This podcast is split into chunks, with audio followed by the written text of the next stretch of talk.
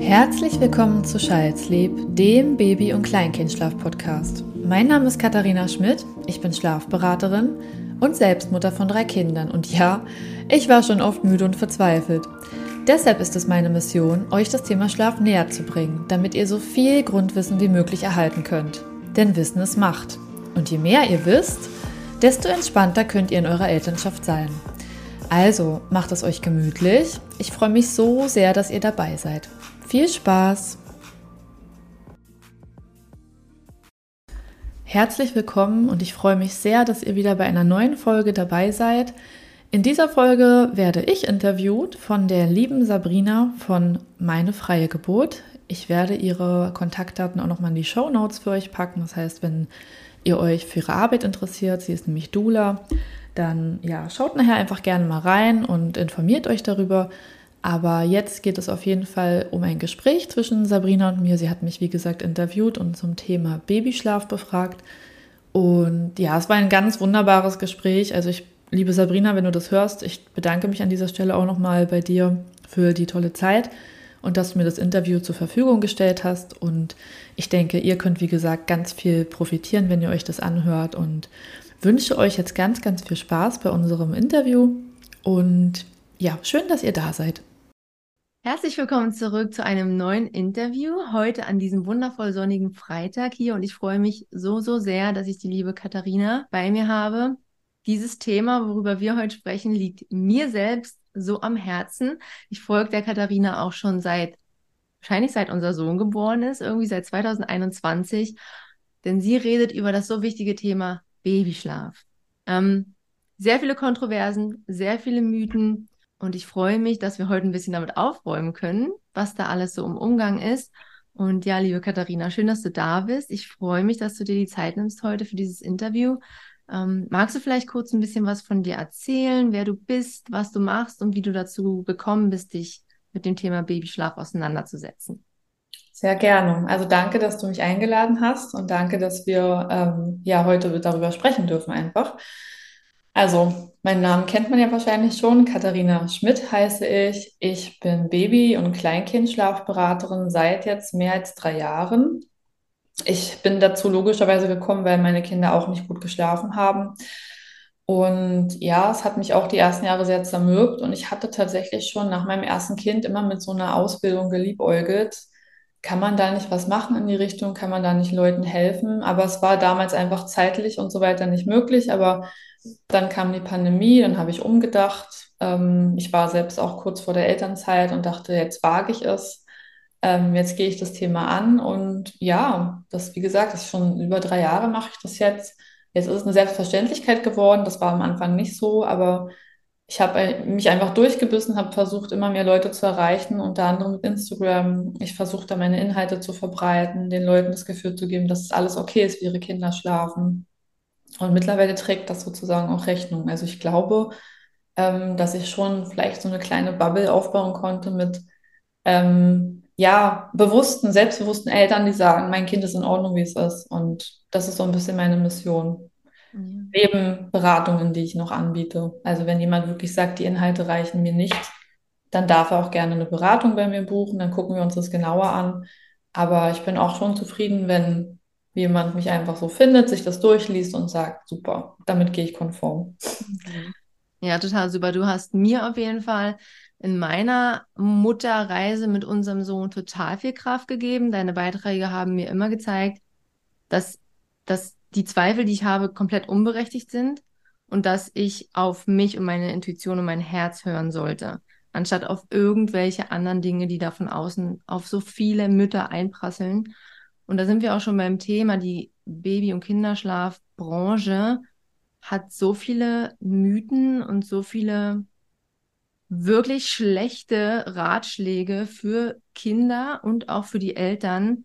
Mhm. Und wie betrachtest du den Babyschlaf? Wie, was ist deine Methode, falls du eine hast? Kannst du kurz umreißen, wie du da rangehst an den Babyschlaf? Ja, also vielleicht zu Beginn, ja, du hast recht. In der ganzen Szene gibt es Leute, die vielleicht aufklären wollen und Leute, die Geld verdienen wollen mit Schlaftraining. Und ich habe relativ zu Beginn meiner Arbeit gesagt, ich gehe halt den Weg der Aufklärung, aber es waren nicht viele von mir da. Mhm. Das heißt, man musste erstmal gegen den Strom schwimmen. Und meine Methode beruht eigentlich darauf, dass ich nicht darauf aus bin, jeden bei mir als Kunden zu haben oder Kundin, um Geld zu verdienen, sondern ich gebe ganz viel Basiswissen raus. Ich versuche den Leuten zu sagen, so wie es ist, ist es normal und gut.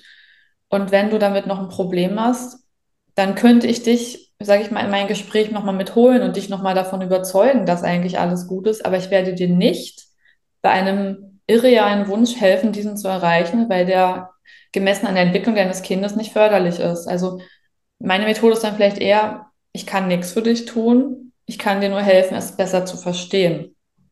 Wenn man natürlich etwas verändern kann, sei es bei schlechten Rhythmen oder Gewohnheiten, die die Kinder haben, dann kann man darüber sprechen. Aber da sage ich eben auch immer, das geht nur mit viel Zeit und Geduld. Mhm. Also ich versuche nicht, mh, Ziele, die die Eltern haben, mit Gewalt durchzuboxen. Das ist vielleicht so ein bisschen meine Methode, sondern so langsam und so behutsam wie möglich. Und das ist sicherlich nicht eine rentable Methode irgendwo, weil man damit auch nicht immer jeden abholen kann. Aber für mich ist das so ein bisschen der ehrlichere Weg oder der babyschonendere Weg sozusagen. Ähm, ja, war das deine Frage? Ich glaube, Ja, ja, schon. beantwortet. Ja, so wie du das halt betrachtest, na, also du machst jetzt nicht die Färbermethode. Nein, nein. Also Färbern ist ja Schlaftraining, das kommt nicht in Frage. Mhm. Also ähm, es gibt auch Eltern, die sich an mich wenden, die den dringenden Wunsch haben, mein Kind soll jetzt irgendwie fünf Stunden am Stück schlafen, aber das ist erst fünf Wochen alt. Oh. Natürlich bin ich dann nicht gemein und sage, ich nehme dich nicht, Mhm. weil ich dieses und dieses nicht anbiete. Geh, ich sage nicht, geh weg. Ich möchte auch nicht, dass sie zu jemandem gehen, der dann Färbern rät. Ja. Ähm, es ist, also die, ein Großteil meiner Arbeit besteht eigentlich darin, den Eltern Selbstvertrauen zu geben. Das ist auch ein Stück weit meine Arbeit, damit die Eltern sich behaupten können, weil das fehlt ihnen oft, dieses Standing der Umwelt gegenüber, den Ärzten, den Hebammen, den eigenen Eltern und so weiter. Das ist, glaube ich, das Hauptproblem, warum es Schlaftraining gibt. Ja, Ich glaube, aus Liebe zum Kind kann man schon eine Weile sein Schlafbedürfnis zurückstellen. ja, schon. Aber wenn die Sorgenträger kommen, Mhm. Dann ja, multipliziert sich das alles. Und deswegen gibt es dann, glaube ich, Schlaftraining. Das ist ja auch, du hast letztens auch so ein passendes Reel dazu gemacht, wo es darum geht, dass man, wenn man im Gespräch ist mit einer anderen Mama vielleicht, sich vielleicht beklagt darüber, dass die Nächte so schlecht sind und die andere Mama ist dann vielleicht nicht ganz ehrlich oder spricht vielleicht, erzählt vielleicht nur einen Teil der Geschichte, der Wahrheit und man fühlt sich oft allein, oder? Als Mama. Lebst du das Ja, auch oft? Ich habe das zigfach erlebt und Mhm. ich würde nicht mal sagen, die Leute sind jetzt unehrlich, sondern sie, sie haben eine andere Brille auf. Also auch eine gute Freundin von mir habe ich damals immer gefragt, na, wie sind eure Nächte? Und ich habe so sehr gehofft, dass sie sagt, ach, furchtbar. Und sie hat einfach immer nur geantwortet, ja, gut. Und ich dachte damals so, wie kann denn das sein? Wie, wie geht denn das? Warum habe ich denn als Einzige das Kind, das nicht schläft? Und jetzt rückblickend haben wir nochmal darüber gesprochen und sie meint, das war immer furchtbar. Und Wirklich? ich glaube einfach, ja, ich glaube einfach, du, manche Menschen sind es nicht gewohnt, ehrlich mit anderen über Probleme zu reden. Das ist auch was, was man von dem Elternhaus mitkriegt. Wie Ja. offen darf ich das nach außen tragen, ohne dass ich doof dastehe? Mhm. Manche Menschen empfinden alle drei Stunden wach werden als absolut in Ordnung und sagen dann eben, es läuft gut. Und sicherlich, manchmal gibt es auch einfach Leute, die haben durchschlafende Kinder und das ist dann auch die Wahrheit. Aber ganz viel ist auch immer so ein Stück weit, glaube ich, wie filtert man seine eigene Realität und ja, wie sehr kann man dem anderen wirklich vertrauen, ihm das zu sagen? Das, Mhm. so war mein Reel auf jeden Fall, das war die Intention. Also, ähm, also ich kenne das selber. Ja, total. Und das ist auch ein ganz wichtiger Punkt, den du gerade schon angesprochen hast. Die Perspektive ist auch so entscheidend. Wie du sagst, die eine Mama denkt drei Stunden super und die nächste denkt, oh, nur drei Stunden, oder? Ja. Und denkt dann ja, es wäre irgendwie voll unnormal und fühlt sich dann vielleicht alleine. Und ich Mhm. glaube, dass gerade diese ähm, Babyschlafbranche, die ja wirklich teilweise, wo es meiner Meinung nach wirklich teilweise einfach ums Geld geht und nicht um das Wohl des Babys, die erzählt den Müttern halt auch, dass das dann nicht normal ist, wenn es dann nur, nur drei Stunden schläft und dass es dann auch nicht in Ordnung ist. Und jetzt aus deiner ganzen Arbeit und den Erfahrungen, die du so gesammelt hast, was würdest du sagen, sind so die drei größten Mythen in der Babyschlafbranche, die du so beobachtest? Die drei größten Mythen. ähm, dass ein Kind selbstständig einschlafen muss, um Schlafzyklen zu verbinden, Mhm. weil man damit ja den Grundstein dafür legt, dass man das dem Kind beibringen müsste, finde ich. Ja, das ist auf jeden Fall ein riesiger Mythos.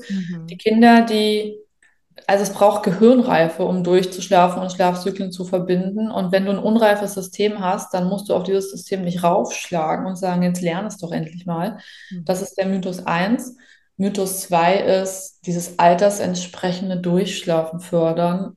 Also ich kann es nicht mehr hören. Das ist so ein Catching Phrase, habe ich das Gefühl, dass man immer sagt, oh, dein Kind ist jetzt ein Jahr. Es müsste jetzt altersentsprechend sechs Stunden am Stück schlafen. Und wenn du bei mir buchst und zu mir kommst, dann zeige ich dir, wie es geht. Also dieser, dieses Gefühl, mit deinem Kind stimmt was nicht. Und dieses Altersentsprechende ist quasi so eine Wort, so eine, ja, es ist, so- also es ist richtige hinterlistige Wortschmeichelei, um dir irgendwie ein schlechtes Gefühl zu geben. Und gleichzeitig auf der anderen Seite sitzt der Profi. Ja. Also ich, ich mag dieses altersentsprechende Wort. Das Wort mag ich nicht. Wenn ich es irgendwo lese, habe ich immer schon das Gefühl, da will jemand den Eltern jetzt weismachen, ich zeig dir, wie es richtig geht. Also da würde ich einfach aufpassen. Mythos, weil es gibt kein altersentsprechendes Durchschlafen. Man braucht ungefähr drei Jahre, bis das Kind ansatzweise durchschlafen kann. Mhm. davor schläft es hindurch.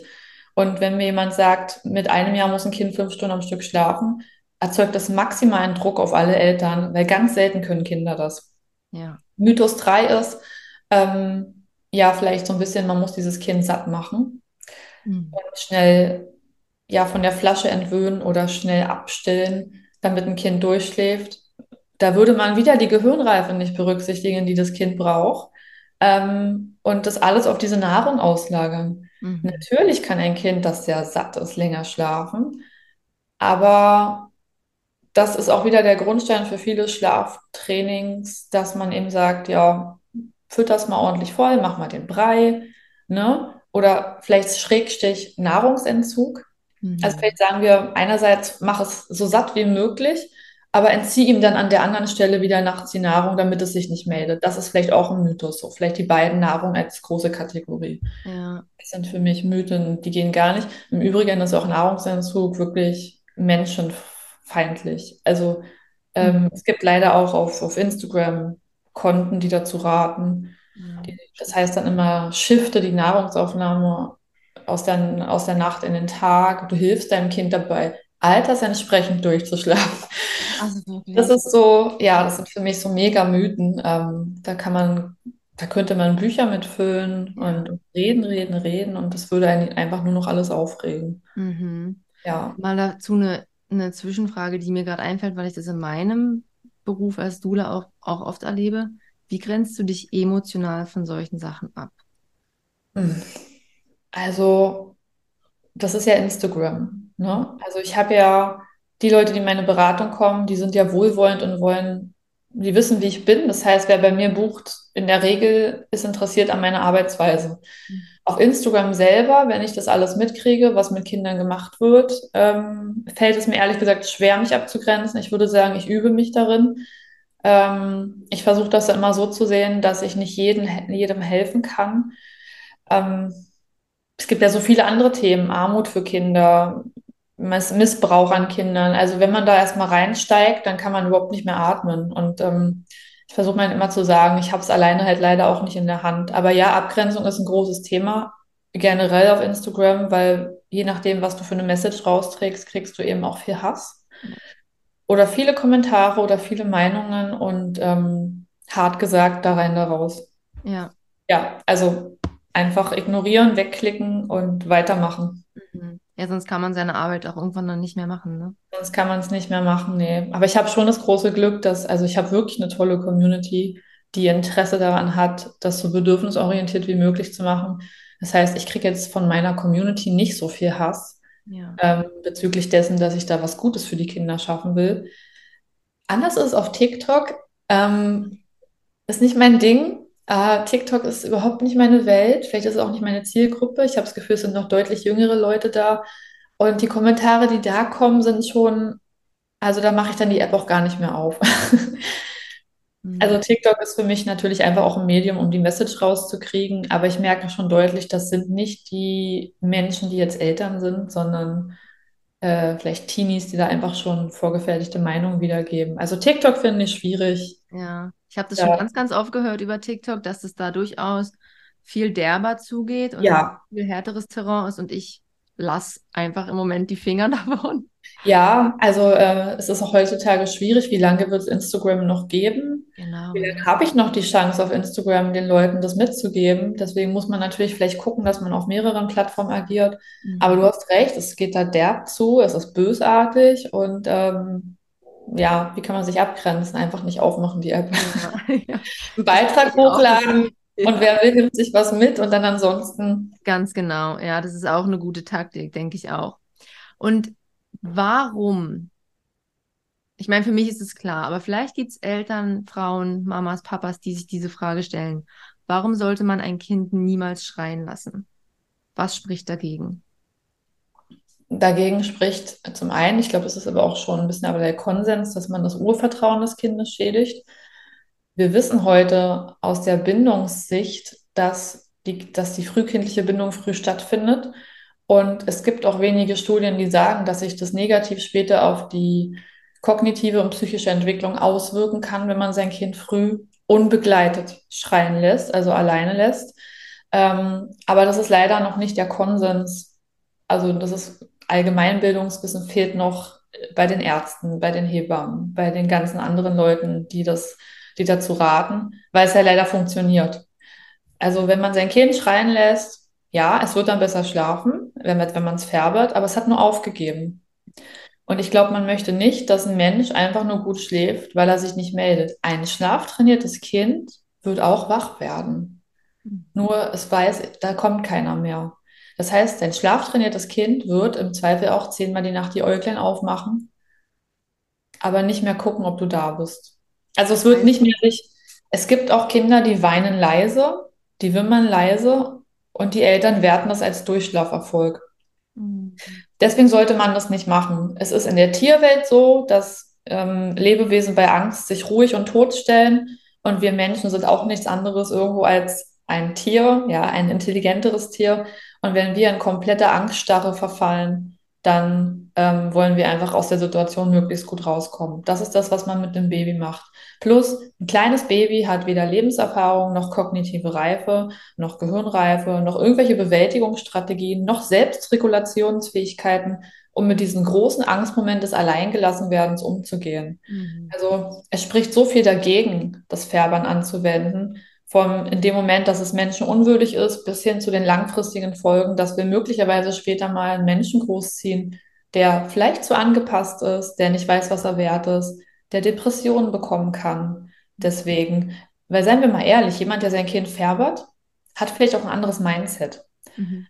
dem Kind gegenüber. Vielleicht wird das Kind keine langen Schäden vom Färbern davon tragen, aber falls dieser Mensch jetzt nicht die bedürfnisorientierteste Erziehung für dieses Kind vorsieht, wird das Kind vielleicht langfristig trotzdem ähm, seine Narben haben, seine seelischen Narben. Und da sage ich mir doch, hey, du hast da so ein kleines, tolles Wesen auf die Welt gebracht, was einfach nicht besser kann, als schlecht zu schlafen. Und dann ähm, mach doch die Seele nicht kaputt und kümmere dich um dein Kind und sieh einfach ein, der Mensch, das Menschenkind kommt unreif auf die Welt, es ist ein Tragling, es braucht eine vollkommene Hingabe und dann einfach Eltern, ihr müsst es einsehen und ihr wolltet die Kinder haben, ist auch so. Befasst euch, bevor ihr Kinder haben wollt, mit dem Thema Schlaf. Es wird leider stiefmütterlich behandelt, aber befasst euch vorher damit. Es wären harte drei Jahre unter Umständen, aber die Investition lohnt sich, denn dann habt ihr danach selbstbewusste, gut gebundene, liebende Kinder, Mhm. die keine Narben mit sich bringen. Mhm. Das Ja, hast du also ganz, das ist, gesagt, ja. ja, also schreien lassen geht einfach überhaupt nicht. Natürlich weinen Kinder, ähm, und es gibt Schreibabys, keine Frage, die weinen den ganzen Tag. Da darf man auch mal kurz sein Kind ablegen an einem sicheren Ort und da muss man das auch machen und den Raum verlassen, kurz durchatmen. Und wenn man merkt, man schafft es nicht mehr, muss man Eltern anrufen, Freunde, vielleicht sogar Polizei, Krankenwagen. Je nachdem, wenn man wirklich sagt, man ist kurz davor, einen Fehler zu begehen, sein Kind zu schütteln. ja. Das ist ein Fall, da dürfte man kurz mal schreien lassen, aber das ist jetzt der absolute der Ausnahmezustand, ne? Ansonsten bitte sowas nicht machen. Mhm. Und ich, viele wurden auch als Kinder schreien gelassen. Und das sind immer die, die heute sagen, mir hat es nicht geschadet. Mhm. Aber wer ist dann heute psychisch gesund? Ich weiß, dass es mir geschadet hat. Ich wurde auch einfach liegen gelassen. Schon im Krankenhaus wurde ich direkt von der Mama weg und in ein eigenes Bettchen. So war das früher in der DDR, ja. In, Ich bin auch aus der DDR. ja, in Ostdeutschland war das, war das halt einfach War gang. halt so. Und ich habe gut geschlafen. ja, ich auch. Vom ersten Tag an perfekt durchgeschlafen, ja. Also, Ja. Und ich weiß heute noch, wenn ich abends einschlafen musste, also meine Kinder sind rigoros, die fordern mich ein, bis sie einschlafen. Und ich ja. mache das auch. Aber ich weiß noch, wenn ich abends im Bett lag, ich hatte kurz den, Mo- den Gedanken, ach, es wäre schön, wenn jemand noch kurz da bliebe. Aber ich habe es nie eingefordert, was so unnormal ist, dass Kinder das nicht einfordern, dass das eine Selbstverständlichkeit ist, ab ins Bett, Tür zu, Licht aus. Also das ist so unreal für mich, dass das für mich so Normalität war. Daran sieht man ja auch, dass das Mindset eines schlaftrainierten Kindes ganz anders ist. Ganz anders. Man, ich hatte halt wirklich auch immer das Gefühl, ja, ich muss jetzt halt hier im Bett alleine liegen. Ich hatte halt eine Schar von Kuscheltieren um mich rum, also wirklich sehr, sehr viele Kuscheltiere, die haben mir halt Schutz und Halt gegeben, so, Hatte ich auch. als Kind. Ähm, ja, wenn du dann mal rausgegangen bist, dann, ich meine, es gab jetzt nicht total den Ärger, aber es war schon unerwünscht, dass man, dass man mich noch nach der Schlaf, nach der Bettzeit noch mal draußen dann sieht, ne? Also es Ja, halt bei mir auch. komplett Bei mir auch. Außer man war krank, dann war das, Genau. dann war das mal okay. Aber ja, einfach mal so rauskommen oder so. Also das ist eigentlich der Wahnsinn, wie die Kinder früher alle funktioniert haben. Und das kann nicht gesund sein. Überhaupt nicht. Und da stellt sich mir die Frage, und vielleicht kannst du darauf eingehen, falls du dazu was weißt, weil ich könnte das jetzt bei meinem Sohn null ertragen. Wenn der weint, ist mein Herz sofort, ich muss sofort zu ihm. Es ist einfach, Ja, es fühlt sich ganz natürlich für mich an. Und ja. es fühlt sich auch richtig an für uns beide, weißt du so. Warum haben das einige Eltern nicht? Warum können die ihr Baby schreien lassen? Hast du da irgendeine Ahnung? Also, mh, ich würde jetzt mal behaupten, dass es vielen Eltern schwerfällt, das zu tun. Ich glaube schon, dass viele drunter leiden. Ähm, aber wenn da irgendeine Fachperson kommt und sagt, sie müssen das jetzt machen, sonst wird das nie besser, Mhm. sonst werden sie es bereuen oder sie machen einen riesigen Fehler und ihr Kind muss das können, das ist sonst krankhaft oder pathologisch. Dann glaube ich, dann ist da einfach so eine riesige, so ein Obrigkeitsbewusstsein da, dass man dem folgt oder man ist so verzweifelt, dass man vielleicht sogar passiv-aggressiv dem Kind gegenüber ist, dass man sagt, wenn wir es jetzt nicht machen, dann tue ich dir was an. So. Ja. Also ich glaube aber schon, dass viele Eltern, also ich habe ja, ich kenne auch Eltern, die das gemacht haben. Also ich hatte früher auch Kontakt zu Eltern in meiner ersten Elternzeit, die dieses Buch gelesen haben, ähm, mit dem Färbern. Ähm, ich will den Titel, soll ich den nennen? Oder jedes Ist Kind kann schlafen, jedes Kind kann schlafen lernen, Ah äh, ja. dass wir dieses Buch gelesen haben. Und ich habe damals schon gesagt, das wollt ihr nicht ernsthaft machen, oder? Und die meinen so, wir können nicht mehr. Und die haben das gemacht. Ähm, es hat übrigens nie was gebracht. Mm, okay. Auch schlaftrainierte Kinder haben ähm, Rückschritte im Schlafverhalten. Und dieses, und die Kinder, die, mit denen das jetzt gemacht wurde aus meinem Bekanntenkreis, sind jetzt immer noch die Kinder, die abends ganz viel bei ihren Eltern liegen wollen. Ah ja. Mhm. Kinder, die holen sich das zurück, wenn man sie lässt. Also die haben das dann noch abgebrochen und haben das aufgegeben und haben dann wieder die andere Schiene gefahren. Das heißt, die Kinder hatten dann Nachholbedarf. Aber wenn man deine eigentliche Frage war, warum Eltern das machen oder ob, ähm, also ich glaube, es ist ein Leidensdruck da und es ist vielleicht Falschwissen da und manchmal ist es vielleicht aber auch dieses gezielte Bewusstsein, nö, ich will an mich denken, ich zähle hier auch. Mhm. Das sehe ich ganz oft. Ähm, ich folge ja auch so ein paar Accounts auf Instagram, die, also ich bin gerade so ein bisschen Kopenhagen-Fan Ja. und da gibt es so ein paar amerikanische Mamas, die wohnen in Kopenhagen. Leider ist kein deutscher Account dabei. Und die haben tatsächlich Highlights gemacht auf ihrem Account mit Sleep Training. Ich glaube, ich weiß vielleicht sogar, du meinst. Ja, ich bin auch, glaube ich, wieder entfolgt, weil dann war ich angewidert. Aber die Mhm. hat tatsächlich das richtig gezeigt auf ihrer Babykamera in der Story, wie das Kind da schreit und schreibt dann irgendwie noch so runter, ja, nur drei Minuten gedauert, super. Am nächsten Tag, als würden die da irgendwie einen Kuchen anschneiden. Heute kann er durchschlafen. Es war eine super Nacht. Und da denke ich halt so, diese Menschen sind doch nicht böse. Die sind doch Mhm. einfach, naja, dumm ist halt hart gesagt, aber die sind doch einfach überhaupt nicht aufgeklärt. Mhm. Das ist doch so ein bisschen wie, es ist normal, dass man zum Geburtstag einen Kuchen backt. Okay, und in Amerika ist es normal, dass man sein Kind, dass man Sleep Training macht. Also die hat wirklich das Gefühl, die tut ihrem Kind damit einen Gefallen. Ich glaube, das ist auch nochmal eine Perspektive, die man einnehmen kann. Warum machen Eltern das? Ja, sie denken, das gehört dazu. Ja. Guten Elternschaft. Also ansonsten ist das ja auch eine Mama auf dem Account. Man sieht, dass sie ihre Kinder lieb hat. Klar, vieles ist auch nicht echt, aber ich würde ihr schon unterstellen, dass sie eine gute Mutter im Alltag ist. Aber sie hat einfach an diesem Punkt niemals die andere Sicht gehabt. Ja. Das ist, glaube ich, auch ein Grund, warum Sleep Training überhaupt gemacht wird. So dieses Bewusstsein einfach gar nicht dafür haben. Ja, einfach, ja, unwissend sein. Ja. Und das als nicht so schlimm wahrnehmen vielleicht. Also wenn die Gesellschaft da abgestumpft ist, Mhm. ähm, dann ist es ja auch ein Stück weit so, dass man sich in dem Moment sagt, ach, es ist jetzt nicht toll, aber wir tun ihm ja eigentlich einen Gefallen, dem Ja, Kind. ja, ja, ja, ja, Jetzt selber mal kurz durchhalten und so. Und ja. ja, Mhm. je nachdem. Und vielleicht ist ja auch der eine Partner dann noch Firma und bestätigt den Mhm. anderen darin, komm, die drei Minuten, das schaffen wir. Mhm. Während der andere dann auch, ja, das hat man ja auch bei der Serie äh, This Is Us gesehen. Da Mhm. gibt es auch eine Folge zum Schlaftraining. Ich glaube, ich weiß gar nicht, ob ich so weit geschaut habe. Ich Ja, ich schon. Ich war dann relativ sauer. Äh, die Rebecca will ja sogar zum heulenden Kind gehen. Und der Mhm. Papa sagt mal wieder, nee, nee, nee, er muss es jetzt können. Wir wissen, es ist Zeit. Und am Ende wird das so glorifiziert. Das war jetzt für das Kind toll. Jetzt hat das Kind gelernt, selbstständig in die Nacht zu kommen. Und ähm, ja, leider auch nicht. Aber das war ja so ein bisschen, daran sieht man ja das Mindset von den Amerikanern auch irgendwo. Mhm. Also Schlaftraining kann man aus vielerlei Gründen machen. Unwissenheit oder eben gezielte, gezielte Manipulation. Ja. Mhm. Ja, Oder. Verzweiflung. Ja, stimmt. Stimmt. Ja. Absolut.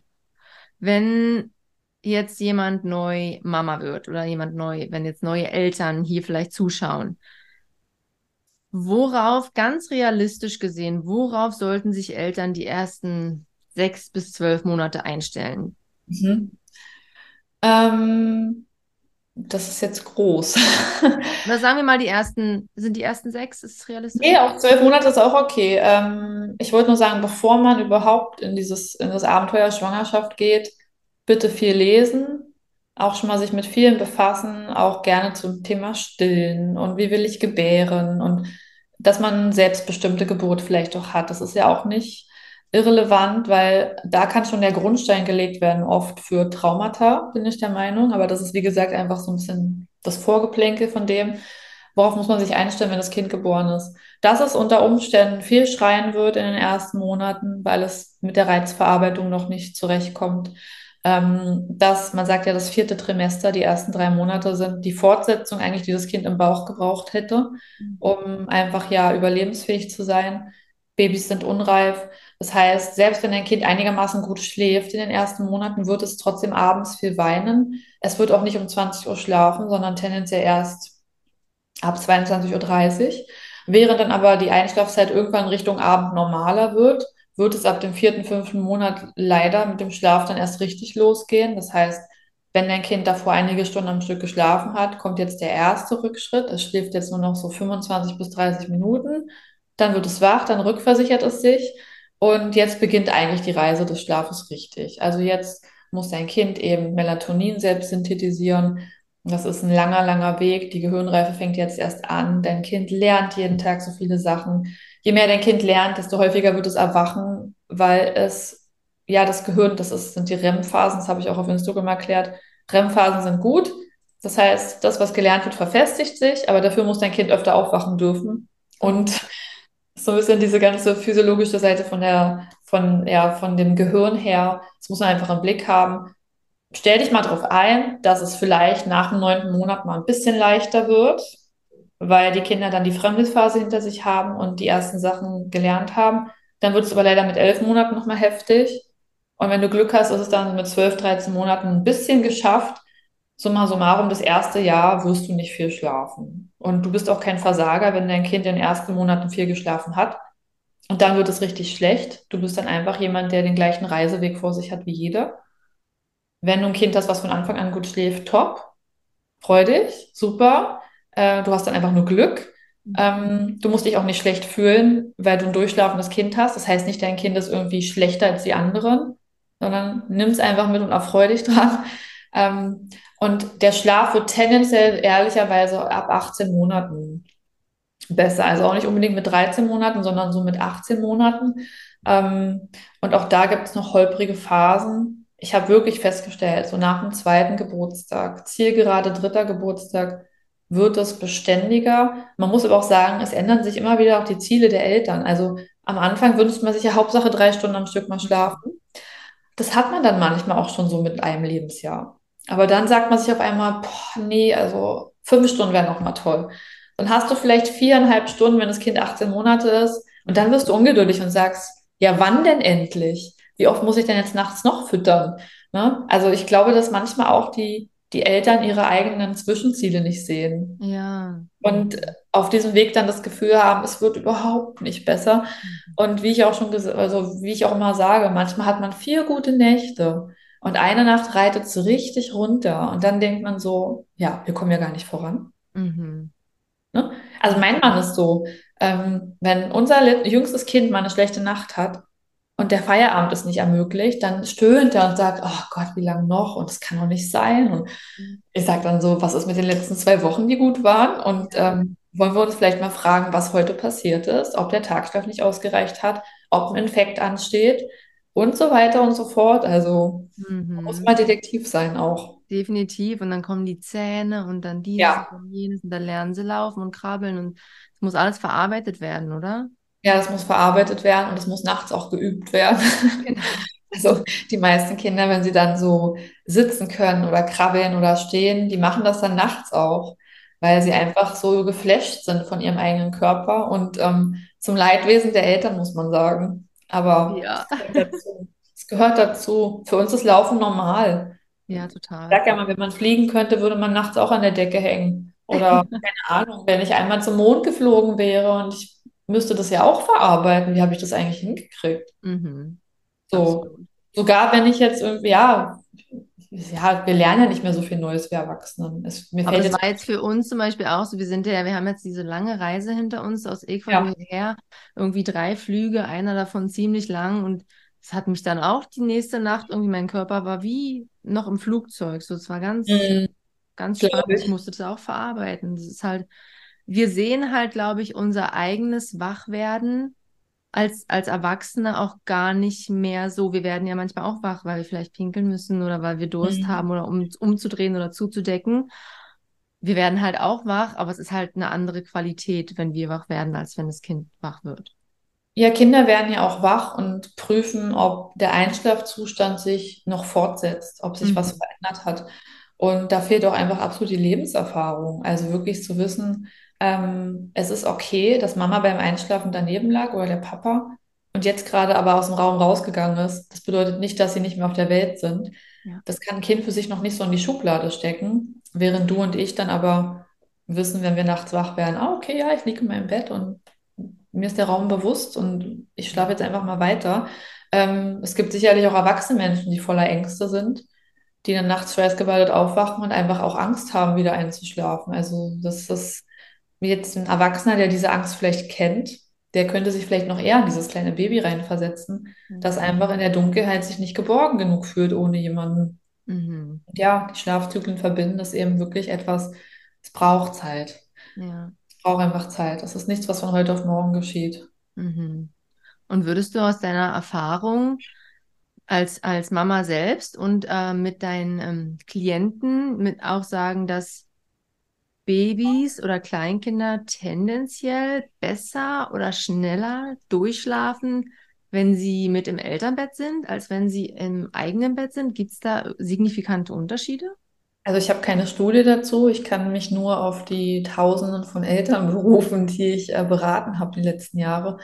Ähm, ja, es ist so. Also das Eltern, das Familienbett, es ist halt immer schwierig, das als Allheilmittel zu raten, weil es, da gibt es auch Sicherheitsvorkehrungen, die man wegen dem plötzlichen Kindstod einhalten muss und so weiter. Und es ist auch nicht die beste Lösung für jede Familie, weil manche Kinder sind sehr, haben starken Bewegungsdrang und ähm, fühlen sich gestört durch die Anwesenheit der Eltern und die Eltern fühlen sich gestört von dem Propellerkind neben ihnen. Das heißt, es macht schon Sinn, dass man das nicht jedem einfach so aufdrückt. Aber natürlich kann ein Kind, das mit Körperkontakt einschläft und dann wach wird und kurz äh, realisiert, ach, da ist ja noch jemand.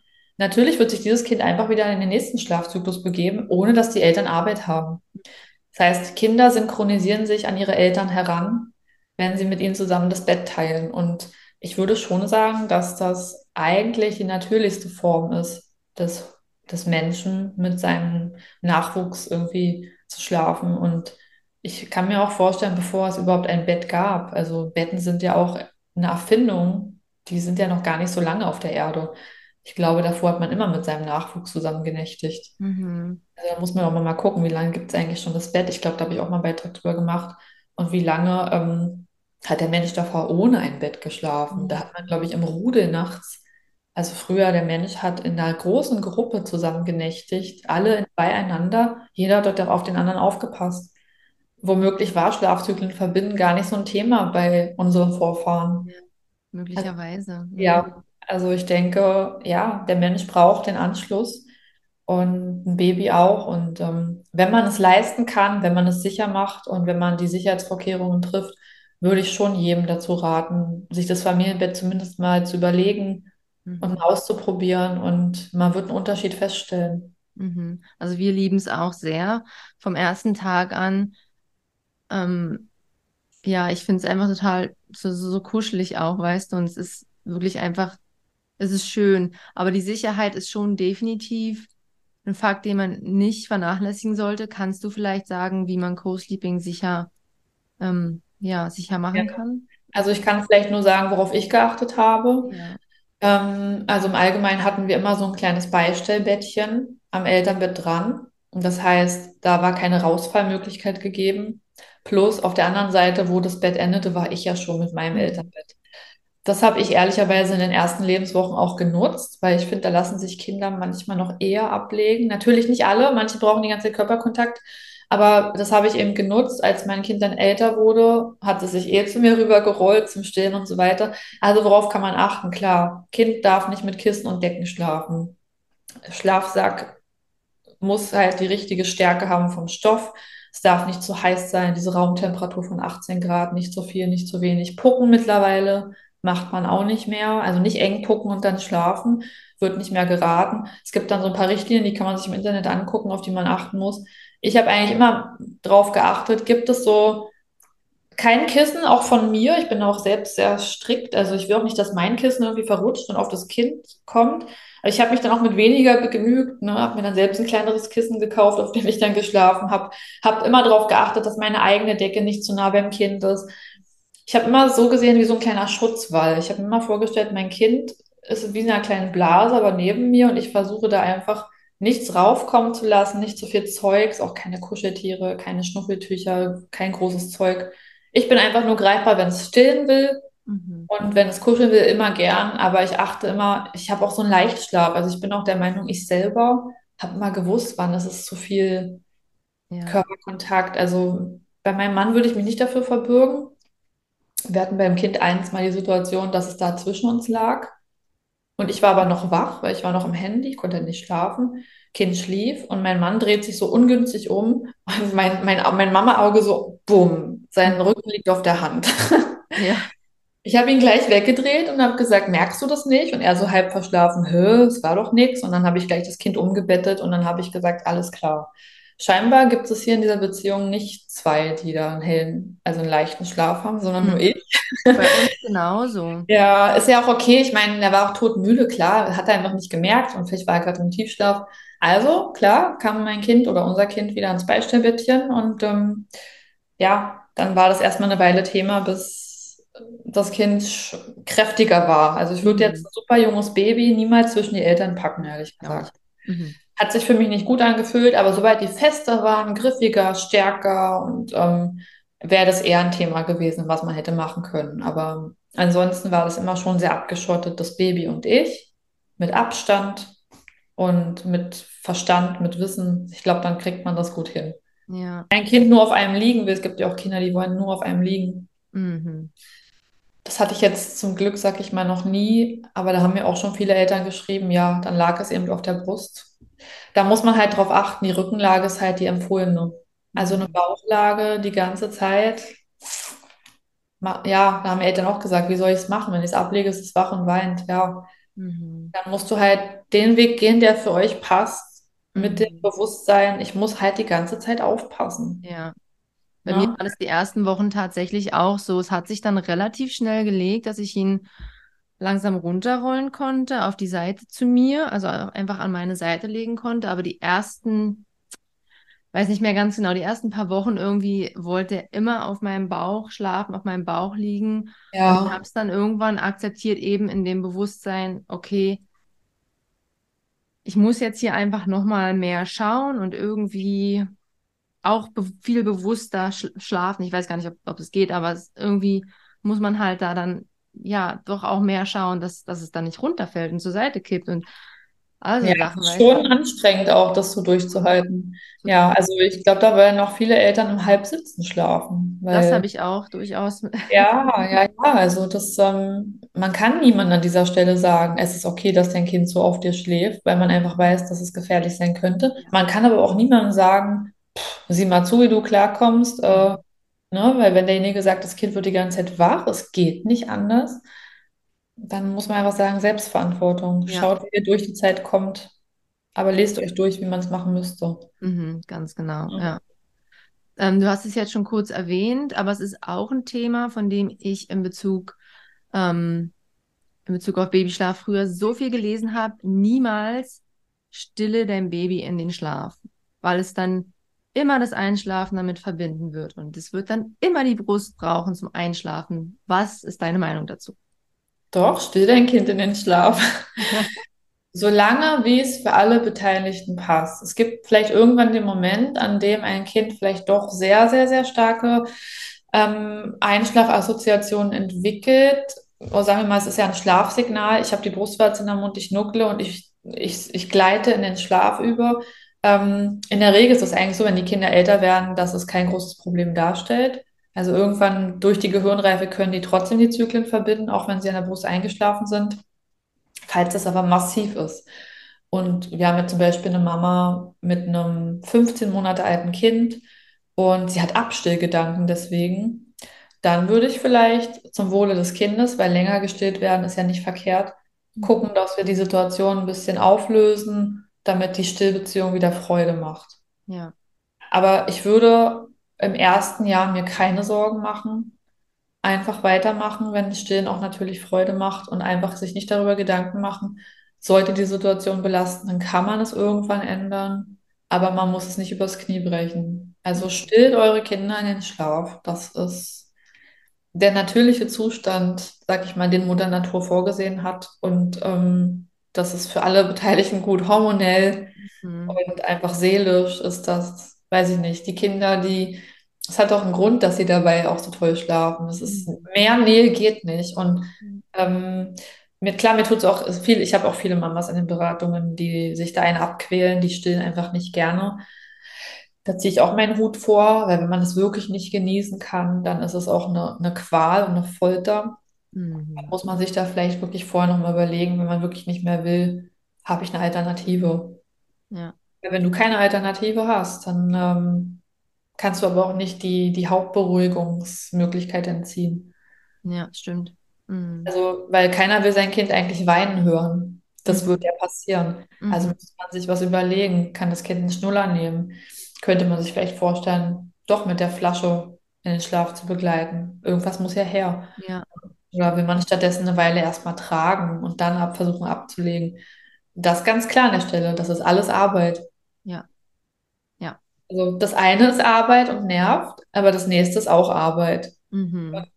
Ganz ohne Arbeit geht es eben nicht. Mhm.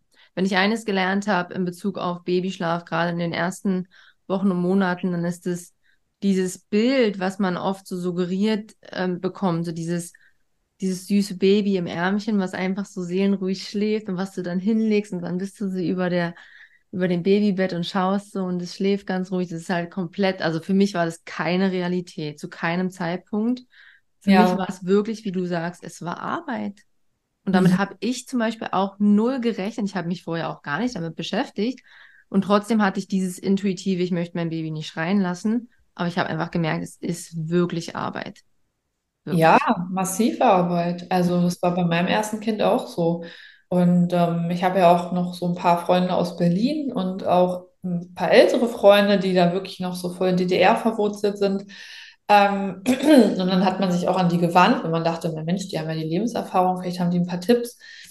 Und dann kann man einfach so, ja, einfach Hand halten durchs Gitter und Schnuller geben. Und ich so, okay, es klappt aber nicht. Und dann dachte ich wirklich so, also wirklich wie ein Anfänger, der gerade versucht, sich das Deutsch zu übersetzen ins nächste Deutsch, habe ich wirklich überlegt, ja, übersehe ich irgendwas? Ich habe es jetzt zwölfmal probiert mit Handhalten und Schnuller anbieten. Das wurde mir einfach nur entgegengespuckt. Ja. Ja, und dann kam halt irgendwie, ja, irgendwas machst du wohl falsch. Und dann habe ich sogar gegoogelt, wie kann man am besten Handhalten und Schnuller anbieten, weil es einfach nicht mehr in den Kopf ging, warum ich das nicht hinbekomme. Also ja, ich bin auch kläglich gescheitert ähm, und habe auch gemerkt, es läuft nicht so, wie ich es mir vorgestellt habe. Mein Kind wollte mich. Genau, genau. Ja, Das ist wirklich, unsere Babys wollen wirklich einfach die Nähe zu uns. ja nonstop. Genau. Ähm, hier kam jetzt eine Frage, ich lese die einfach mal vor. Wie sollte der Kopf des Babys ruhen? Es gibt ja viele komische Ideen bezüglich möglicher Schädigung durch falsche Lage. Kannst du dazu was sagen?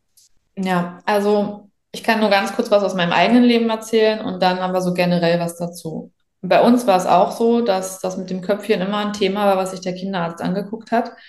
Und ich glaube, zwei unserer Kinder hatten durch einseitiges Liegen auf der Seite auch eine leichte Deformation, was wir auch wieder hingekriegt haben, weil sobald der Kinderarzt gesagt hat, Achtung, leg das Köpfchen auch mal auf die andere Seite oder guck mal nachts, dass du es umlegst zum Stillen. Es ist alles wieder gut geworden, aber da habe ich eben gemerkt, da muss ein Arzt dran. Also zum einen, wenn es da ein Problem gibt mit dem Kopf, muss der Kinderarzt, die Kinderärztin raufgucken und dann kann man am Ende auch immer was machen. Manchmal gibt es auch so, mh, naja, so komische Helme, sage ich jetzt nicht, aber so für ganz schwere Fälle gibt es dann auch nochmal therapeutische Maßnahmen. Aber es gehört immer in die Hände von einem Profi. Also Ja. ich kann jetzt nicht sagen, leg dein Kind so hin und dann geht es gut. Ich glaube, damit würde ich mich auch strafbar machen. Ähm, aber ich kann auf jeden Fall aus Erfahrung sprechen, dass man da hinterher sein sollte und sich dann Unterstützung holt von jemandem, der es besser weiß. Ja. Damit man halt in den frühen, weil das Köpfchen ist ja noch ganz weich und damit man eben da nicht die Kopfform für sein Kind ruiniert, sozusagen. Mhm. Also Positionswechsel, mehr kann ich dazu nicht sagen. ne? Und zum Arzt gehen. Okay. Die nächste Frage ist, mein Baby, siebeneinhalb Monate, wacht seit zwei Wochen total oft auf und schläft erst Stunden später wieder ein. Hast du Tipps? Also es klingt für mich nach so einer, das nennt sich ja Schlafregression. Mhm. Ähm, ich überlege, ob ich das umbenenne in Schlafprogression. Ja. Ähm, also ja, es klingt danach, als würde sich der Schlafbedarf verändern, kann ab dem siebten Monat eben beginnen. Das heißt, dein Kind wird jetzt seinen Schlafbedarf ändern. Es wird ein bisschen weniger werden langfristig. Es muss ein Tagschläfchen vielleicht wegfallen. Das führt immer zu Übermüdung. Also die Kinder reizen ihre eigenen Wachphasen enorm aus, Mhm. ähm, weil sie auch nicht runterkommen. Und am Ende des Tages fehlt dann in Summe Schlaf. Und dieser Schlafmangel äußert sich dann eben nochmal in nächtlichen Wachphasen. Möglicherweise lernt das Kind gerade auch irgendwas, was es verarbeiten muss und möchte das vielleicht auch ausprobieren. Man kann eigentlich nicht viel machen, außer tagsüber so viel Tagschlaf wie möglich anzubieten. Auch wenn man denkt, ja, das hat doch vor einer Woche da auch nicht geklappt um die Uhrzeit. Trotzdem einfach versuchen. Und wenn es nächtliche Wachphasen gab, morgens schlafen lassen. Mhm. Das zu kompensieren. Da muss man noch nicht großartig den Rhythmus reinpressen. Also die Antwort ist auf diese harte Zeit Geduld und so viel Schlaf wie möglich anhäufen, um ja das zu kompensieren, dass das Kind ganz viel Schlaf auch selbst wegfallen lässt. Mhm. Sollte nach sechs Wochen vorbei sein. Ähm, wenn das Kind, das waren jetzt zwei Wochen, ne? Wenn das Ja. Kind vor den zwei Wochen passabel geschlafen hat, wird das wiederkommen. Ah ja. Mhm. ist es so, wenn es ganz gut war vor so einer Regression, dann kommt es danach auch wieder. Mhm. Aber da muss man auch ehrlich sein. Wie schlecht war es denn vorher? Wenn es vorher schlecht war und jetzt ist es katastrophal, dann wird der Zustand nach der Katastrophe nicht super gut sein. Also in der Regel dann auch wieder. Was ist schon schlecht? Ich meine, schlecht ist ja eigentlich normal. Ja, ja, ja. Also es wird dann, ne, ich sage immer so, jede Schlafregression finde ich gut. Weil ich Mhm. gehe danach raus mit für mich gefühlt mehr Freiheit. Ja. Davor muss ich die ganze Zeit Tagschläfchen anbieten. Ich bin total gefangen in meinen Routinen. Ich darf nichts verpassen und so weiter. Aber nach jeder Regression ist der Schlafbedarf etwas geringer. Und ich, ich fand es erleichternd zu wissen, ich muss nur noch zwei Tagschläfchen anbieten statt drei.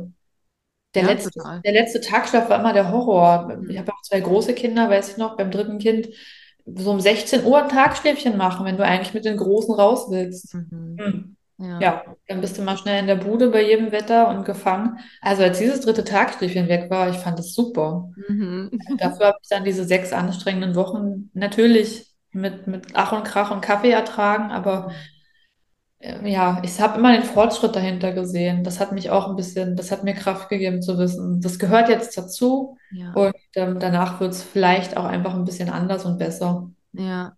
Und wenn du jetzt, wenn du jetzt in dem Fall dazu rätst, mehr Schlaf anzubieten, steht es nicht im Gegensatz dazu, dass das Baby ja schon nachts wach ist. Also die Logik, oder zumindest man nimmt an, die Logik ist dieses Babys in der Nacht wach, es schläft wahrscheinlich zu viel. Du meinst, dass man den Nachtschlaf auf den Tag auslagert? Genauso, dass man zum Beispiel sagt, ah, es ist ja in der Nacht wach, dann hat es wahrscheinlich am Tag zu viel geschlafen, ich muss jetzt kürzen. Das ist in der Regression in der Regel nicht der Fall. Ja. Also wenn ein Kind jetzt von sieben Tagen drei, Nächt, drei Nächte nachts wach war, würde ich das am Tag auf jeden Fall nachholen lassen und dann nicht wecken.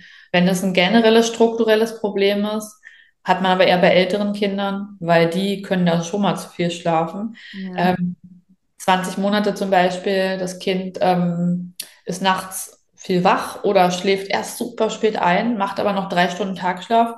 Ja, da kann man sich dann überlegen, vielleicht ist der Tagschlaf an der Stelle zu kürzen, damit wir eben diesen Schlaf wieder in die Nacht transferieren. Mhm. Dann wäre das in Ordnung. Aber jetzt bei so kleinen Babys, die da sich dauernd in irgendwelchen Umstellungen befinden, da würde ich das nachholen lassen. Okay. Ja, Ja. also wirklich mal sechs Wochen keine Sorgen machen und mal gucken, wie, wie kommen wir jetzt durch die Phase durch.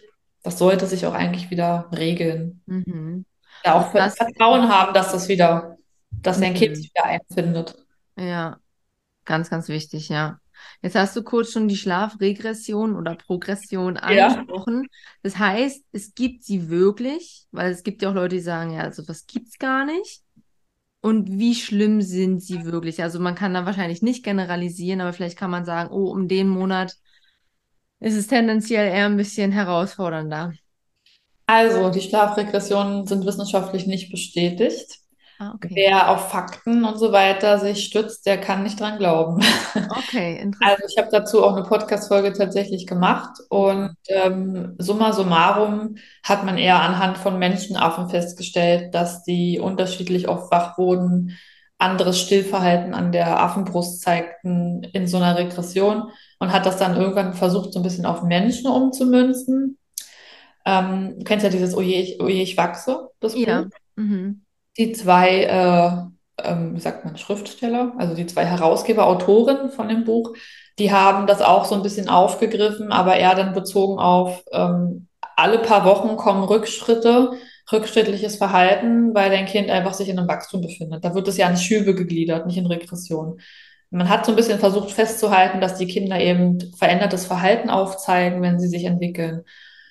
Aber es gibt keine einzige, nicht mir bekannte wissenschaftliche Abhandlung über Schlafregression und diesem Terminus. Der ist so ein bisschen aus der amerikanischen Szene entsprungen, also auf dieser bedürfnisorientierten Szene da. Ähm, und ich muss auch ehrlich sagen, ich habe auch das Gefühl, die sind schon da. Ja. Also es ist deutlich zu verzeichnen, ob ich mich jetzt an, oh je, ich wachse halte oder an diese Schlafregressionen, die so grob vorgegeben sind. Ich, ich, man kann nicht wegdiskutieren, dass die Kinder verändert schlafen. Aber was man nicht, glaube ich, sagen kann, dass jedes Kind hat ähm, eine 11-Monats-Regression, eine 18-Monats-Regression, eine 23 und so weiter. Ja. Die kommen irgendwann mal so in diesen Monaten hoch, Mhm. aber nicht haargenau bei jedem Kind gleich. Mhm. Also vielleicht sollte man das auch einfach mit einem lachenden, Au- einem zwinkernden Auge sehen. Es ist wissenschaftlich nicht fundiert. Deswegen Achtung, wer die ganze Zeit davon redet und den Leuten Angst macht und die Regression ist böse und es sind ja nichts, es ist ja nichts Schlimmes.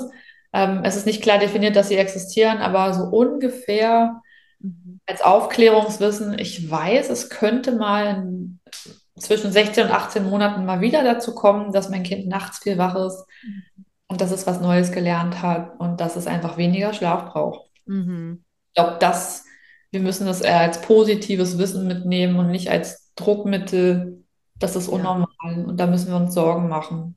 genau. Ja, Es ja wer auf Fakten steht, der darf nicht dran glauben. Ja, aber es Ja, kann ja auch ganz viel Sicherheit geben, wenn man jetzt irgendwie denkt, oh mein Gott, jetzt ist, jetzt schläft schon wieder nicht eine Weile lang und so. Wenn man dann hört, ah, es gibt immer mal wieder so Phasen, wo das passiert, glaube ich, dann kann man sich auch einfach mehr zurücklehnen und sagen, ah, okay, ich kann jetzt hier im Vertrauen bleiben, dass es auch wieder besser wird. auf jeden Fall.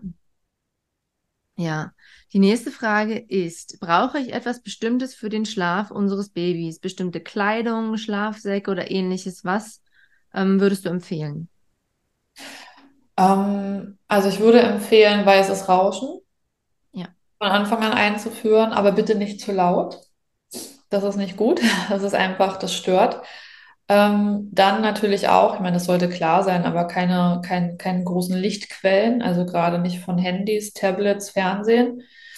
Würde ich einfach nicht machen. Klar, wenn man Clusterfeeding hat in den ersten Wochen und dann ein Baby abends an der Brust hat und man guckt dabei im Wohnzimmer verzweifelt irgendwas auf dem Fernseher, dann ja, das ist alles okay. Aber Mhm. einfach so langfristig nicht sein Kind mit diesen Medien ähm, in Kontakt kommen lassen, weil das macht wacher.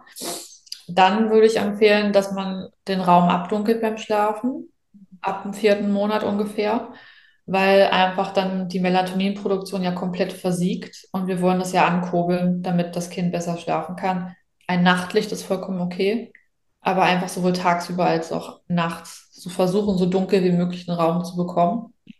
Und schlafsacktechnisch ist das jetzt ein riesiges weites Feld. Also es gibt Kinder, die mögen Schlafsäcke mit offenen Füßen Mhm. weil die ja, wenn die dann in dieser Bewegungsphase sind, das nachts austesten wollen und manche Kinder, die bewegen auch ihre Füßchen so hoch und runter und klatschen mal so auf das Bett, weil dieser ganze Stoff bei einem Standardschlafsack sie stört. Also es kann auch sein, dass es eine Einladung ist zum mehr bewegen.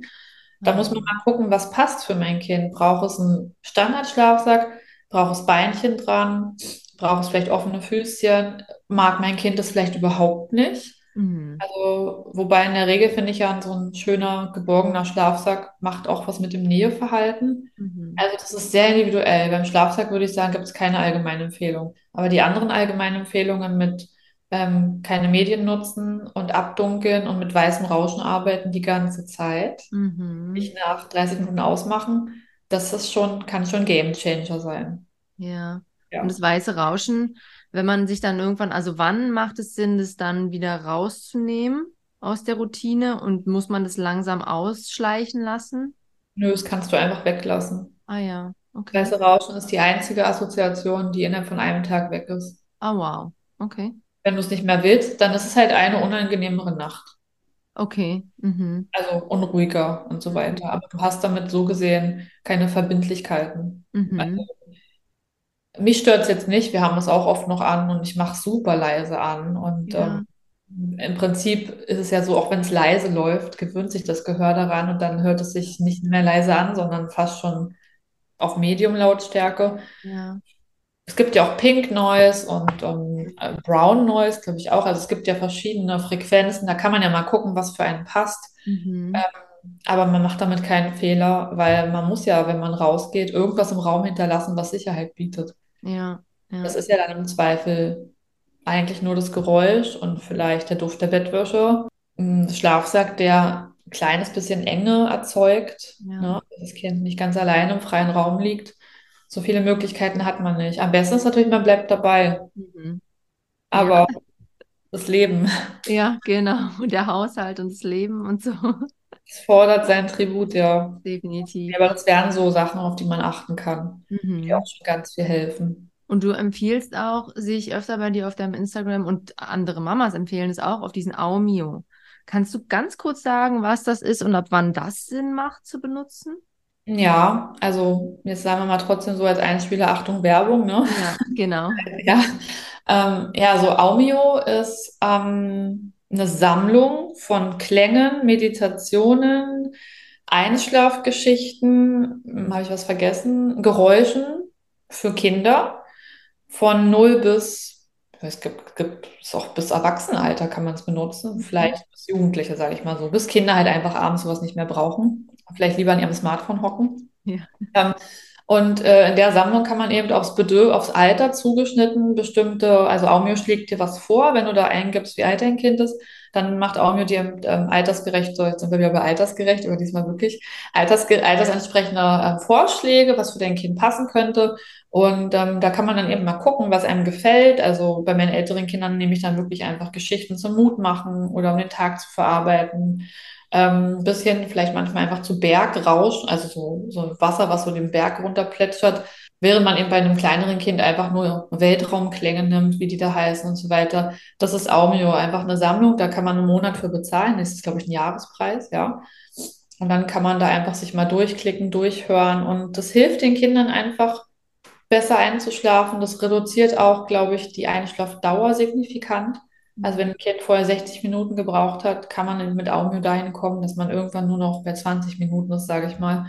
Ähm, all das und es hat auch so SOS-Missionen. Also wenn dein Kind nächtliche Wachphasen hat, kannst du das auch nachts anmachen. Es gibt Mhm. extra so eine Kategorie für nächtliche Wachphasen. Dann finden die Kinder schneller wieder ins Schlaf, weil das eben beruhigend wirkt.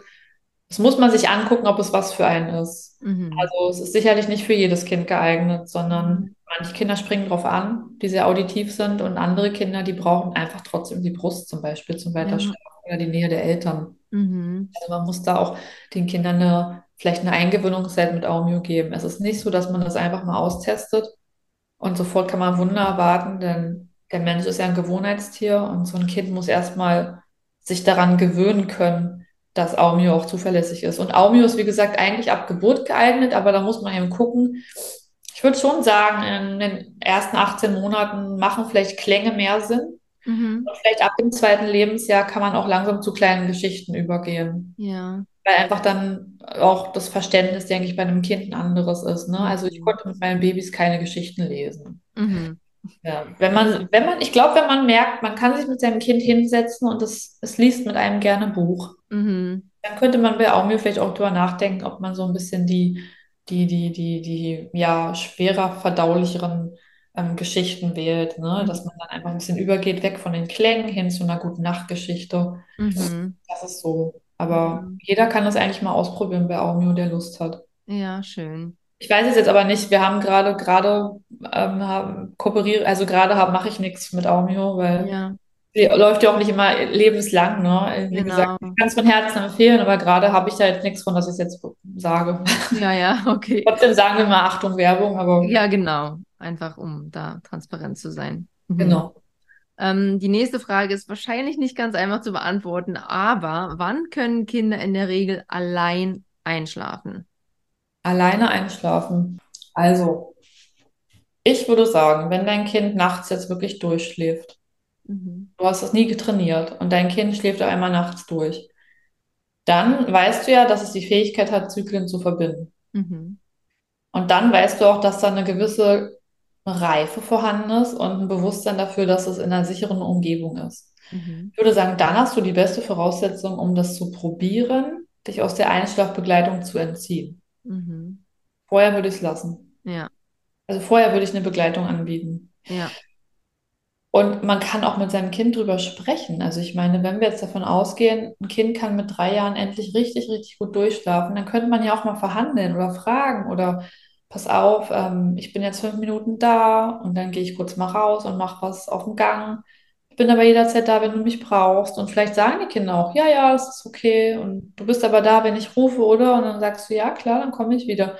Also man kann das auch einfach mit den Kindern, man, das sind eure Kinder, redet mit ihnen. Mhm. Fragt sie, ob sie sich bereit fühlen. Also ähm, es geht immer so oft darum, wann ist ein Kind alt genug, um alleine einzuschlafen? Aber wie wäre es denn drum, wenn wir zu der Frage gehen, wann kann mir mein Kind sagen, dass es das möchte? Mhm.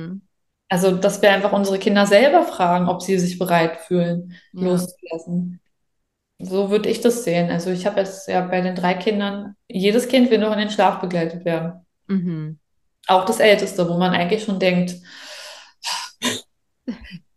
okay, wirklich? Und ähm, vielleicht werde ich es ja irgendwann auch vermissen. Aber ähm, in meinem Freundeskreis tatsächlich, da hat eine Freundin von mir auch ein Kind, das gleich alt ist. Ja. Also so alt wie mein Ältestes. Dieses Kind hat jetzt die Mutter rausgeworfen. Ach, wirklich? Ja, es hat gesagt, ich will es jetzt alleine probieren, ich kann das. Und die Mutter war so, oh, okay. Und Aha. äh, mein Kind ist wohl noch nicht an dem Punkt, also vielleicht nächstes Jahr. Mhm. Ist ja auch, so, wie gesagt, ja, voll, voll unterschiedlich, ne, von Kind zu Kind. Kann man auch gar keine Regel aufstellen. Es halt wirklich kommt aufs Ich glaube, man kann keine an. Regel aufstellen. Ich Mhm. glaube, es wäre auch fatal, weil Mhm. damit würde man ja auch eine, eine Ermächtigung den Eltern geben, die da lange drauf gieren und dann ist das Kind vielleicht noch gar nicht so weit. Ja, stimmt. Mhm. Also möglicherweise müssen wir uns einfach in Geduld üben. Was, wa- man kann ja nur Kompromisse finden. Genau. Also ich habe auch mal zeitweise, als es mich ein bisschen geschlaucht hat, mein Mann viel auf Geschäftsreisen war, habe ich auch mal mit einem Kind so eine Vereinbarung getroffen. Da haben wir halt auch drüber gesprochen und ich habe auch gesagt, ähm, statt neben dir zu liegen, sitze ich jetzt einfach mal vielleicht am Bettende Ja. Und ähm, wir gucken einfach mal, wie es für uns passt. Und in diesem Zeitraum, als ich so oft alleine auch war, hat es geklappt. Also mein Kind ist schneller eingeschlafen als mit meiner Anwesenheit daneben. Oh. Ähm, dazu muss man sagen, dieses Kind ist eher so unruhig und ähm, tritt auch viel beim Einschlafen. Deswegen habe ich dann immer gesagt, es tut auch weh, ich setze mich jetzt mal ins Bettende. Und ich glaube, ich war so wie eine Karotte vor der Nase. Also Ah, auf einmal schlief mein Kind statt 90 Minuten in fünf ein. Wow. Und das hat mir dann gezeigt, okay, das mussten wir jetzt so machen. Wow. Aber es war vielleicht ein Wachstumsschub oder irgendwie, vielleicht haben auch die Gelenke oder die Beine wehgetan, als dann dieses rumgedreht, dass es vorbei war. Ist es dann wieder dazu übergegangen, dass ich vom Bettende doch wieder normal zum Bettchen nach vorne kam und dann war es auch wieder in zehn Minuten gemacht. Also man darf auch schon mal stellenweise, wenn man das Gefühl hat, es würde gehen oder es ist gerade eine Belastung, ich will damit nur sagen, man darf schon verändern. Ja, Für uns hat es in dem Moment gut gepasst, weil fünf Minuten Einschlafbegleitung, was will man mehr? das will noch mehr, ja, definitiv. Ja, Ja. statt 90 Minuten. Ja, also es ist wirklich, wow. Ja, bei zwei Kindern, die man abends ins Bett bringen muss, allein. Also Mhm. da war dann die, der Kompromiss, ich bin ja immer noch bei dir, ich kraule Mhm. deine Füße, aber ich sitze nicht mehr getreten neben dir vorn. Das war dann schon ein guter Kompromiss sozusagen, ja. Mhm. Aber naja, jetzt bin ich trotzdem wieder bei allen vorn. Ja, so kommt's dann, ja. Ich meine, es ist jetzt, alles hat seine Zeit, alles hat seine Phase irgendwie.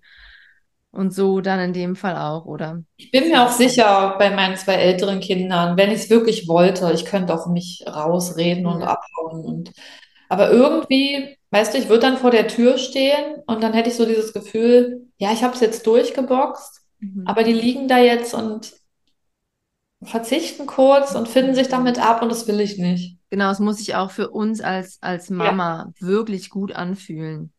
Ja, ich will rausgeschmissen werden. Genau, ja, genau. Genau, wirklich. Mhm. Ja, Sehe ich auch so. okay. Ähm, jetzt eine nächste Frage ist, ich möchte gern Co-Sleeping machen, aber möchte gleichzeitig auch Privatsphäre. Wie soll das zusammengehen? Hm, Co-Sleeping und Privatsphäre. Tja, Mhm. schwierig. Schwierig, ja. Ähm, Co-Sleep, also Co-Sleeping ist ja Familienbett. Ja, Privatsphäre heißt mit dem Partner oder? ich nehme es an, ja. Okay. Naja, also Privatsphäre kann man ja auch fernab von einem Bett haben. Genau, ja. Vielleicht das dazu. Also man muss es ja nicht einzig und allein auf dieses eine Bett beschränken. Ähm, aber wenn der Wunsch nach Co-Sleeping stärker ist, ehrlicherweise muss man dann seine Privatsphäre für eine Weile zurückstellen, Mhm. weil die hat man dann einfach nicht mehr. Mhm. Also beides zusammen, ja, ich sage ja auch nicht, also ich meine, das betrifft mich jetzt tatsächlich nicht, aber ich sage ja auch nicht, ich will irgendwie jeden Tag eine ganze Sachertorte essen und dann aber irgendwie ach, gleichzeitig Muskelmasse aufbauen, Mhm. wird vermutlich nicht funktionieren. Also ja, man kann nicht alles haben. Mhm. Also toll, dass sie Co-Sleeping auf jeden Fall möchte. Aber wenn es jetzt wirklich um die Privatsphäre mit ihrem Partner oder Partnerin geht, dann muss sie eben gucken, dass sie da an anderen Orten fündig werden und das eben nicht mehr aufs Bett beschränken. Ja, Wenn es darum geht, dass sie nachts einfach ihre Bewegungsfreiheit braucht und sich dadurch beeinträchtigt fühlt, dann wäre ihr Beistellbett ein Stück weit Co-Sleeping, aber trotzdem durch getrennte Bereiche zum Schlafen. mhm. Ähm, oder halt, ma- manche stellen ja auch ein Gitterbett neben das Elternbett, das geht ja Ja. auch. Das wäre noch das Einzige, was mir einfiele. Oder Bodenbetten sind auch toll. Mhm. Da könnte man sein Kind in den Schlaf begleiten in dem Bett des Kindes und sich dann mal rausschleichen. Das Mhm. funktioniert eigentlich auch ganz gut und die Kinder können da eben auch nicht irgendwie rausfallen. Genau, Das wäre auch eine Form von Co-Sleeping. Ähm, da hätte man sein eigenes Bett ja trotzdem noch wieder für sich. Das, genau. das Mhm. könnte man noch überlegen. Ansonsten finde ich, sind Privatsphäre und Co-Sleeping nicht ganz kompatibel. Mhm. Ja, ich finde auch, man, man trifft dann, also wir haben auch eine Entscheidung getroffen, wir machen Co-Sleeping und dann die Privatsphäre ist dann halt ein bisschen hinten angestellt. Und wie du Ja, auch gesagt hast, es gibt ja auch andere Möglichkeiten, ähm, da irgendwie zueinander zu finden.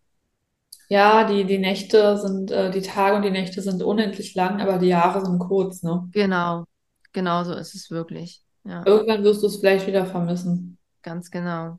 Wenn du es Ich nicht vermisst, dann kommt es dir trotzdem im Rückblick kurz vor. Mhm, ganz genau, ja. Und Ja, ich denke, ich, ich denke wirklich immer, gerade wenn es harte Phasen gibt, ich werde es nie bereuen, bei meinem Baby gewesen zu sein. ich auch nicht. Mhm. Ja. Ja.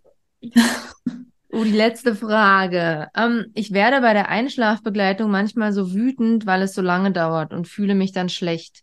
Ich denke einfach, es müsste doch auch schneller gehen. Hast du Tipps? Naja, also es müsste, heißt für mich schon wieder so, als hätte sie da andere Vorstellungen vielleicht, als das, was möglich ist. Also Tipp eins, ohne jetzt mich zu sehr zu loben, aber guck doch einfach mal auf meinem Account. Lies dir doch mal ganz viel zum Thema Schlaf durch. Vielleicht hast du was übersehen oder vielleicht ist irgendwas noch nicht ganz klar. Ähm, Tipp 2: guck mal, ob der Rhythmus passt.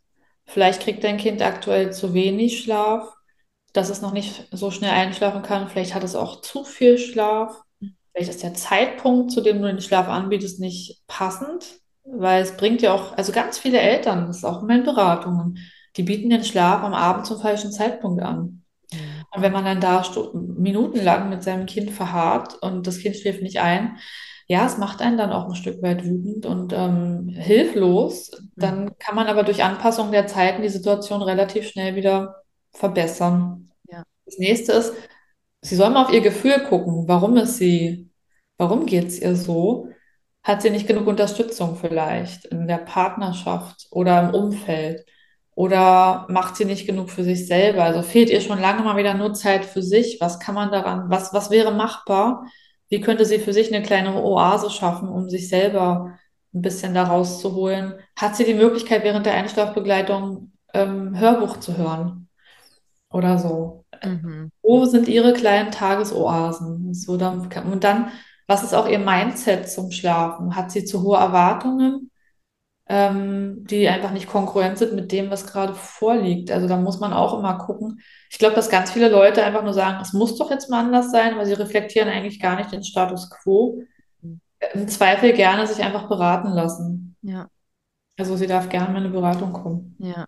Ich finde auch, das Schlimmste, was es gibt, ist ein nicht müdes Kind schlafen legen zu wollen. Das funktioniert einfach nicht. Man Ah, kämpft und es bringt für beide einfach nur Frust. Und mir hat es wirklich immer geholfen, okay, sobald ich merke, der ist nicht müde, ich habe hier irgendwas übersehen oder falsch eingeschätzt, raus, 10, 15 Minuten spielen.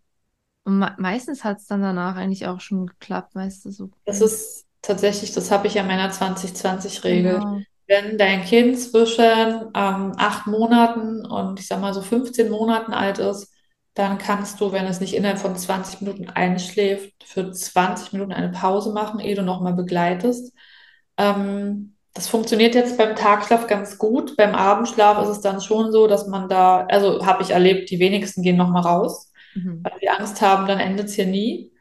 Ähm, aber ich würde auch sagen, im Zweifel verlass die Situation kurz und mach eine Pause davon Mhm. und reflektier bitte aber, wenn dein Kind schläft, liegt es an den Zeiten. In der Ja. Regel liegt es immer an den Zeiten. Mhm.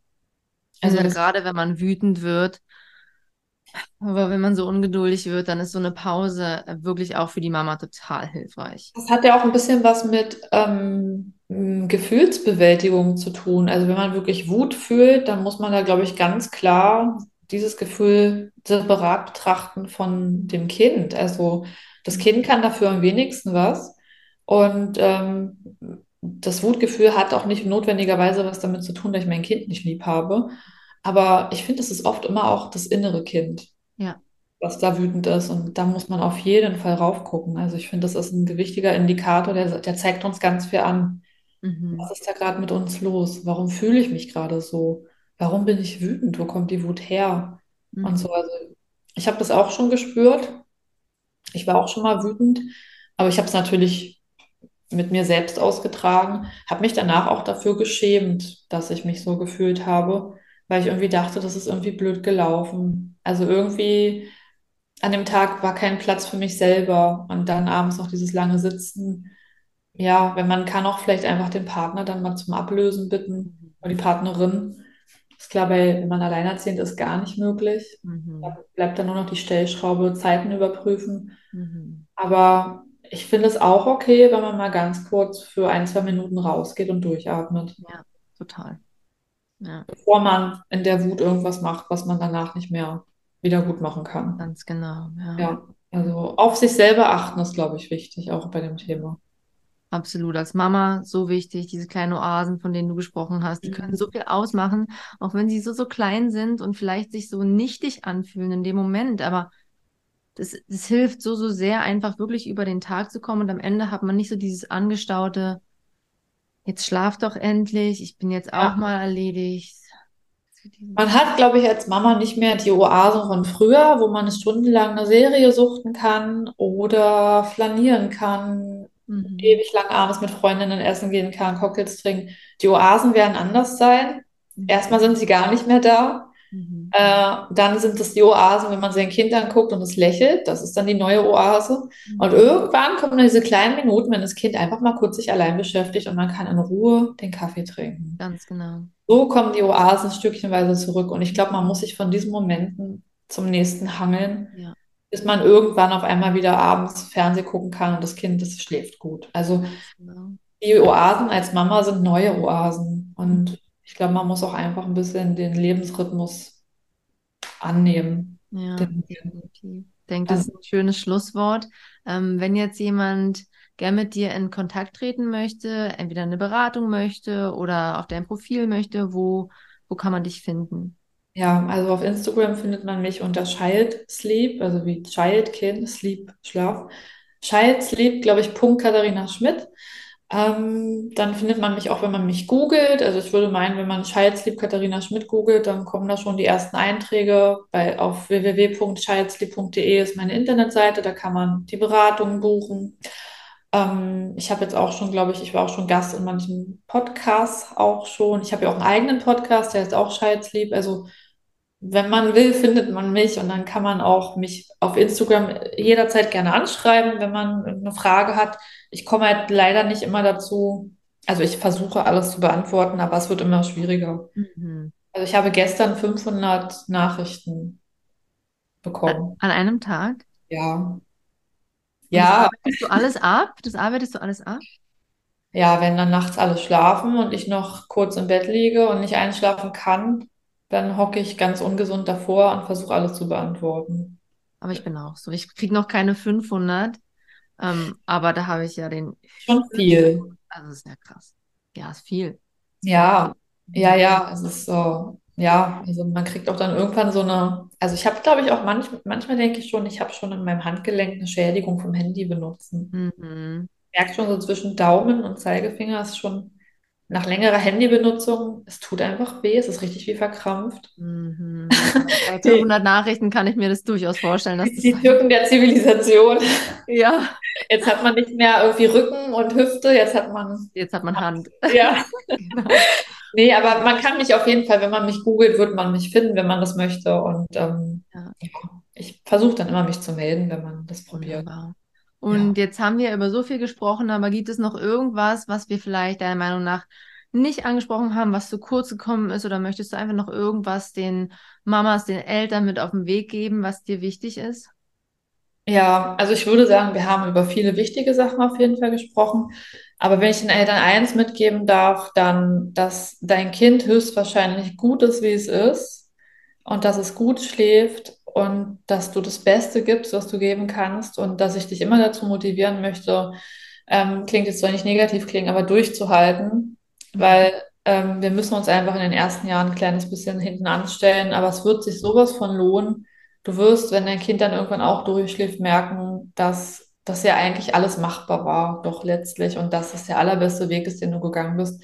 Du investierst echt so ein kleines bisschen in das Seelenfundament von deinem Kind, wenn du versuchst, mit ganz viel Wissen durch die Zeit zu kommen und vernetzt dich mit anderen Gleichgesinnten. Vernetzt dich nicht mit denen, ähm, die dir sagen, dass was schief läuft. leg dir ein hartes Fell zu bei den ganzen Sprüchen von außen, den ganzen Besserwissern. Ähm, grenz dich ab von der Generation vor dir, die es anders gemacht hat. Es wird einfach Zeit, dass wir heute, wir Eltern alle, irgendwie, finde ich, eine neue Ära eröffnen. Mhm. Dass Kinder nicht mehr schreien gelassen werden und dass es eben, das wäre cool, wenn jeder wüsste, ah, ich will ein Kind kriegen, okay, es wird jetzt erstmal drei Jahre anstrengend. Ja, Wenn das so das Grundwissen wäre und nicht, es muss irgendwie mit sechs Monaten durchschlafen und dann muss man Beikost einführen, auf Druck so, ähm, weil nicht jedes Kind mag Beikost in Klammern. ja. Also einfach bleibt bei euch so und schaut, dass es euch gut geht, vernetzt euch mit den richtigen Leuten, arbeitet an eurem Mindset und ähm, vielleicht am Ende noch versucht ein kleines bisschen die kleinen Momente zu genießen. Es kommt nicht viel, ich weiß. Es ist ganz viel Anstrengendes und es kommt dann immer nur ein kleiner, schöner Moment. Aber versucht euch einfach an diese Momente, an diesen Momenten festzuhalten. Ähm, es wird alles gut. mhm. Es wird alles gut. Ja, Dann kommt das nächste Kind. genau. Ich habe die ganze Zeit schon, während du erzählt hast, so gedacht, oh, bei uns ist es gerade wirklich, wenn ich das, wenn ich das jetzt auch sage, ist oft so, wenn ich das sage, oh, bei uns ist eigentlich jetzt voll entspannt, dann kommt's, dann kommt Ja. Phase. Aber bei uns ist es gerade wirklich eigentlich, so was Schlaf angeht, wirklich total schön. Cool. Dann denke ich so, oh, und dann kommt vielleicht dann irgendwann das nächste und dann, puh, dann geht's wieder los, ne? Aber was meinst du, mit was für einem Mindset du das bewältigen wirst? Mhm. Also für mich war das fundamentaler Unterschied zwischen Kind 1 und Kind 2. Ja, Kind 1 kein Wissen auf meiner Seite, pure Verzweiflung, manchmal auch nicht akzeptieren wollen, dass es einfach nicht besser wird. Und bei Kind 2 war das dann so, ja, es ist dann einfach so. Wenn es jetzt stundenlang im Arm weint, ich kann es nicht ändern. Ich bin einfach nur da. genau. Da kommen wir durch. Und ja, man kriegt es hin. Ja, das stimmt. Man kriegt's ja, Man man wächst auch mit seinen Aufgaben als Mama. Genau. Das ist definitiv der Fall. Sonst würden die Menschen ja keine Kinder bekommen. Genau, ganz genau so sieht's aus. Ja. Ja, wunderbar. Dann danke ich dir so, so sehr für die Zeit, die du dir heute hier genommen hast, für dieses Interview. Ich finde das Thema so wichtig und ich denke, es wird ganz vielen Eltern helfen. Ähm, ja, danke dir für die Zeit. Gerne. Danke, dass ich da sein durfte. Sehr gerne. Ja, das war jetzt mal eine etwas längere Folge ausnahmsweise, aber wir hatten, wie gesagt, ein wunderbares Gespräch und das hat eben die Zeit in Anspruch genommen, die es gebraucht hat. Ich hoffe, dass die Folge dir gut gefallen hat und dass du sehr viel für dich mitnehmen konntest. In jedem Falle freue ich mich von Herzen, wenn du meinem Podcast eine sehr gute Bewertung schenkst, je nachdem, wo du den Podcast auch hörst. Und natürlich freue ich mich auch darüber, wenn du meinen Podcast abonnierst, damit du keine Folge mehr verpasst. Und in diesem Sinne wünsche ich dir jetzt noch einen wunderschönen Tag. Oder wenn der Tag bei dir vorbei ist, wünsche ich dir eine gute Nacht. Und ich sage einfach bis bald. Habt alle eine tolle Zeit miteinander mit euren Kindern und schlaft so gut es eben geht. Und wir hören uns bald wieder. Tschüss.